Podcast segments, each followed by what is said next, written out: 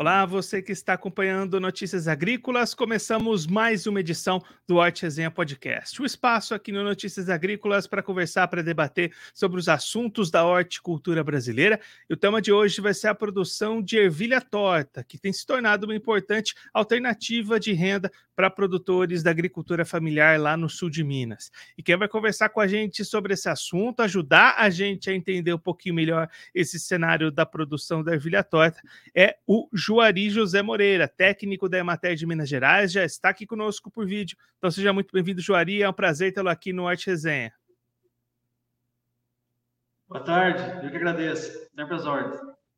Juari, vamos começar apresentando um pouquinho a ervilha torta. O que, que é a ervilha torta e qual é a diferença dela para a ervilha, vamos dizer assim, comum?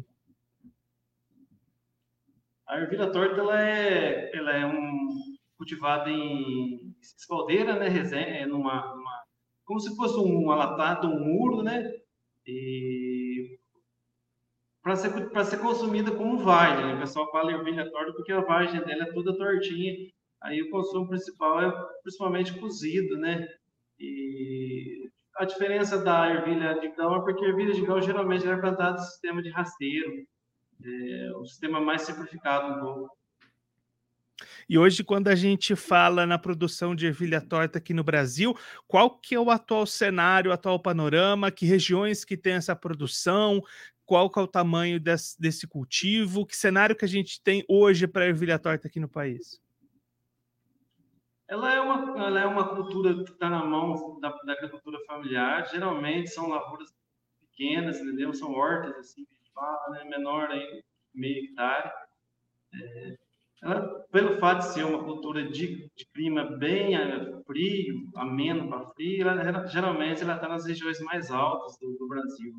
O sul tem uma quantidade até boa, mas hoje a força maior está aqui no sul de Minas, principalmente nas regiões serranas, aqui na, perto da divisa com o estado de São Paulo, aqui, a gente tem em torno dos 500 hectares por ano aí, é, no, no, geral aí. É, é, é lógico que cada ano para ano muda, porque vai depender muito de preço, né? área plantada, mas é, no geral nós temos essa, essa quantidade aí.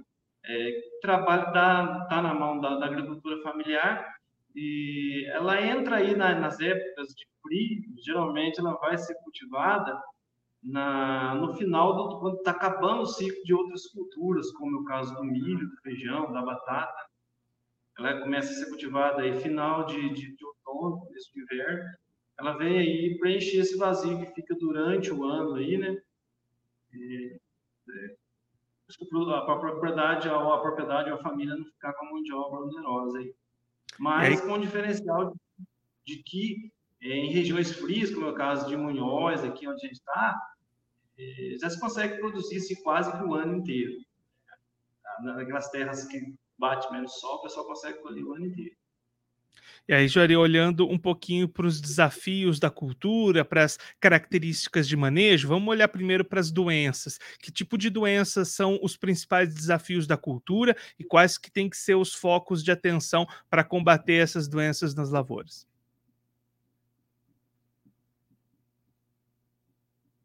Então, a questão de, de, de, doença ela não é tão atacada, geralmente, pelas épocas que ela, época que ela é plantada. Então, como eu disse para você, ela gosta de clima frio, né? E clima frio e frio aqui é sinônimo também de seca né, na nossa região. Então, o produtor sempre fazendo é, é, manutenções preventivas, aí, principalmente com doenças fúngicas e alguns insetos, aí, como é o caso de pulgão, mas pode dizer que é uma cultura bem rústica em relação a outras culturas aí. E aí, olhando para o solo, Juari, precisa de alguma preparação especial para o cultivo? Como que é esse pré-plantio, a preparação que o produtor precisa ter para iniciar esse cultivo? Também bem simples. O que a gente recomenda é uma análise de solo, né, um planejamento bem antecipado, aí, no mínimo três meses, fazer uma análise de solo bem feita, uma calagem bem feita. A adubação de base, geralmente, ela pede bastante fósforo, pode ser leguminosa, né? E o preparo de solo, uma aração, gradagem, só que faz uma enxada rotativa antes do, do, do para depois fazer o plantio, que é manual. É, o, o, não, não se exige muito na questão de fertilidade do solo da ervilha. Tanto é que aquela é plantada em terras bem altas, terras até bem pobres em termos de, de, de matéria orgânica, e a produtividade aqui é relativamente boa. E aí precisa de algum tipo de irrigação? Ela se dá bem sem essa água a mais? Como é que é nesse sentido da necessidade hídrica da cultura? Sim, como eu disse para vocês, a, a, ela, ela é uma, uma cultura de época seca, de época fria. Aqui no sul de Minas é, é inverno, né? Pouquíssima chuva e, e seca. Aí sim, pessoal, né, nesses períodos tem que ser feita a irrigação. Mas como disse para vocês, tem gente consegue colher hoje já quase o ano inteiro, né? Com novas tecnologias aí, novas variedades, é, adubações mais equilibradas aí, né? Hoje o pessoal já consegue colher o ano inteiro. Então, nas épocas de, de, de, de, inverno, tem que se fazer sem irrigação, que é uma irrigação simples, por aspersão convencional. E nas outras épocas, épocas do ano, aí o pessoal conta mesmo com a chuva, né? Chuvas naturais. Mas, geralmente, sempre com uma irrigação montada, caso dê um veranico, como é uma planta muito sensível na questão de água, né? É, aí a irrigação entra naquele momento ali. Então, o pessoal sempre trabalha já com o sistema de irrigação pronto. E Jori, você destacou bastante né, a participação da agricultura familiar nesse cultivo, mas ali, especialmente na época da colheita, tem muito produtor que busca auxílio, busca mão de obra para auxiliar nessas atividades da colheita, né? Isso, porque é, é a ervilha ela é uma 100% é manual. Nós podemos dizer que não tem nada mecanizado nela. A única mecanização dela é a irrigação, que é o bico das pessoas lá que gira sozinho tudo o resto é manual. Então, quer dizer que, é, às vezes, a família está envolvida ali, mas na época de colheita, tem que colher duas, três vezes por semana, você tem que pensar que você tem que catar vagem por vagem, né? É manual. Aí entra a questão de se contratar a mão de obra volante, os temporários, né? Que já tem o costume, assim, de é, ajuda o, o, João hoje, amanhã vai para a lavoura de ervilha do Zé e vão fazendo essa rotação aí. Até mesmo familiares ajudam, ajudam família hoje, amanhã vão ajudar o vizinho, entendeu? Então existe essa essa troca e é muito importante, acaba sendo muito importante porque ela não fica só na mão do, do produtor, né? Ela, o dinheiro gira também no município, acaba se tornando muito importante. E aí, Jori, qual que é o papel da Emater para auxiliar, para tentar prestar algum tipo de assistência aí para os produtores da região nesse cultivo? Que tipo de trabalhos vocês desenvolvem olhando para o cultivo da ervilha torta na região do sul de Minas? É, a ervilha torta é, é, é, um cultivo já muito antigo aqui na região, entendeu? Eu acredito que a gente não tem nada em papel, mas eu acredito que há mais de 50 anos a pessoa já cultiva esse, esse cultura aqui. O mercado principal dela hoje é a Grande São Paulo, aquele eixo ali, São Paulo, Campinas. Tanto é que em outras regiões do Brasil é difícil você chegar no supermercado e achar ervilha torta. É, a, a matéria ela vai dar assistência desde o prédio rural, se o produtor precisar, é, a parte de assistência técnica, técnica lá, análise de solo, acompanhamento da lavoura e também até a comercialização. Hoje nós conseguimos colocar ervilha torta até na merenda escolar, né, que de certa forma, pelos, pelas compras governamentais. Então, a matéria está presente aí quase que no, no ciclo total. E aí, olhando para essa questão da comercialização, Jori, como é que é essa rentabilidade para o produtor? É uma cultura rentável? É fácil de fazer essa comercialização? Traz esse retorno para o produtor que aposta nesse cultivo? Traz. Ela, é ela é uma cultura que deixa um, resultado bom em termos financeiros. É lógico que lavoura a gente não tem jeito de você fazer assim, falar que ela vai te dar muito, mas dá para deixar um produtor de uma vida digna, com certeza.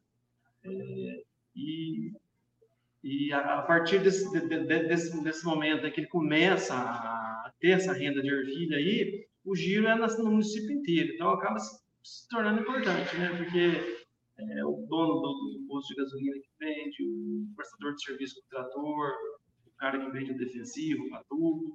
E a comercialização geralmente é feita no próprio município. Existem vários compradores que passam recolhendo essa ervilha à tarde na, nas lavouras, eles levam para os barracões aí, as packing houses. É, geralmente essa ervilha é embalada em, em cumbuquinhas, essas cumbuquinhas de isopor que a gente fala, que o pessoal fala mais é bandeja, né? Que a gente fala cumbuco é, é passado aquele sulfilme nela. Como disse para vocês, é, hoje o, carro-chefe da comercialização é a Grande São Paulo. E Jori, para aquele produtor que está acompanhando a gente, se interessou, quer começar de repente nesse cultivo, quais são os primeiros passos, o que, que ele precisa ter em mente para dar o início nesse cultivo da ervilha torta? Deve procurar uma assistência técnica, né? Porque é aquilo que eu falei para vocês, tem que fazer um planejamento bem antecipado, possa fazer um negócio bem feito, né? A base bem feita, uma boa análise solo e acompanhar a risca e as recomendações dessa análise solo assistência técnica vai ser fundamental para o sucesso da lavoura.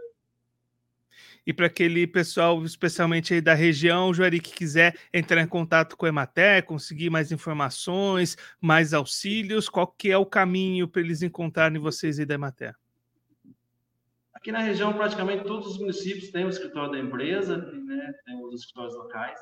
Basta procurar esse pessoal aí que vai ser, vai ser orientado da maneira certa se precisar de crédito rural, arma para estudo, análise de solo, as orientações técnicas, acompanhamento geral, a gente está tá à disposição. Juari, muito obrigado pela sua participação, por ajudar a gente a conhecer um pouquinho melhor sobre o cultivo da ervilha torta, essas possibilidades, especialmente com esse olhar voltado para a agricultura familiar. Se você quiser deixar mais algum recado, destacar mais algum ponto para quem está acompanhando a gente, pode ficar à vontade. Eu agradeço, Guilherme. A Emater sempre à disposição suas aqui. A gente tá, é uma honra falar com vocês aí. E, como sempre, estamos à disposição. Juari, mais uma vez, muito obrigado. A gente deixa as portas do Notícias Agrícolas, do Arte Resenha Podcast abertas para você, para todo mundo aí da Emater, sempre voltar, contribuir conosco, com todos os produtores do Brasil. Um abraço, até a próxima. Eu que agradeço. Parabéns pelo programa aí é, fortalecer a horticultura no Brasil, esse, segmento que é tão importante, muitas vezes é esquecido, né? Está na mão de um pequeno produtor. É, programas assim fortalecem e divulgam o trabalho aí do, do, do, não só do agricultor, mas também das empresas envolvidas aí, como a gente. É, parabéns. Esse, o Juari José Moreira, técnico da Emater de Minas Gerais, conversou com a gente para contar um pouquinho sobre o atual cenário panorama da produção da ervilha torta, especialmente lá no sul de Minas e com um olhar voltado bastante para a agricultura familiar. Juari destacando uma cultura bastante tradicional lá na região, já há mais de 50 anos essa produção aparecendo com força no sul de Minas, e aí ele destacando as características da ervilha torta, uma cultura bastante rústica que precisa de poucos ajustes de manejo, de manutenção, de preparação antes de iniciar o seu cultivo e que traz uma importante fonte de renda para os produtores da agricultura familiar lá da região e também ajuda, claro, a movimentar a economia regional, a economia dos municípios através deste cultivo. Juari também destacando um papel bastante importante da Emater, auxiliando, prestando essas consultorias, esse auxílio para os produtores lá da região que tem desenvolvido este trabalho, aumentando o cultivo da ervilha torta lá no sul de Minas e também a produção nacional. Assim a gente vai chegando ao final de mais uma edição do Horte Resenha Podcast. O espaço aqui do Notícias Agrícolas para conversar, para debater sobre os assuntos da horticultura brasileira. Mas na próxima semana tem episódio novo, toda terça-feira, três horas da tarde, aqui no site do Notícias Agrícolas, tem Horte Resenha ao vivo e novo para você acompanhar. Vem para resenha!